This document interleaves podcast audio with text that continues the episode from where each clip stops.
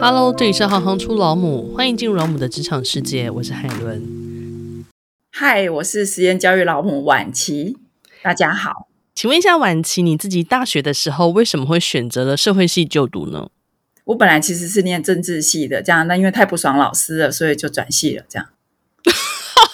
我那时候我们是那个野百合学运嘛，那其实台大政治系是我认为啦，有比较被整肃过的系，这样子其实相对来说比较保守。不爽可以吗？可以，当然可以。哦，我非常的愤青，对，我就是会去盯老师这样子，从小会去指责老师啊，写作文批评老师，出这个作文题目是没有用大脑，作文就会从此之后都不及格，然后下学期就换了一个老师。哇，实在太帅了！接下来想请问您啊，呃。呃，社会系跟社会研究所，它其实有什么样子的差异吗？社会学跟社会工作不太一样，社会工作比较是一个应用的哈，里面就是可能准备你要做社会工作一些相关的方法或理论这样子。那社会学理论就真的是比较理论。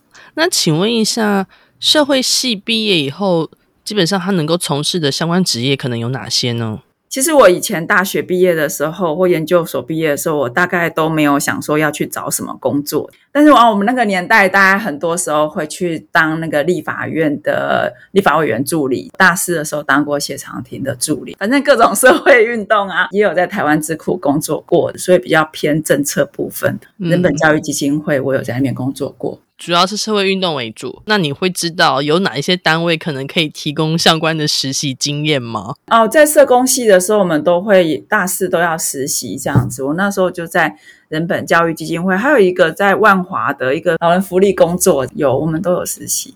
嗯，社会学本身就没有。想请教一下，所谓的实验教育，它的工作内容，能跟我们简单的介绍一下吗？呃，我做的实验教育是从小学一年级到十二年级都有，然后再加上我另外本来有做幼儿园，那所以我的工作内容很多，就是幼儿到高中所有年段、所有学科、所有他成长所需要要可能会面临到的学习，以及他们的家长。还有他们的老师，通通都是我的工作内容的，我都是需要去把它设计出来。就是我们会有一些不一样的教育方法，然后嗯、可以很开心，然后到时候大家觉得哇，然后对社会有一些示范，这个就是我在做的事情。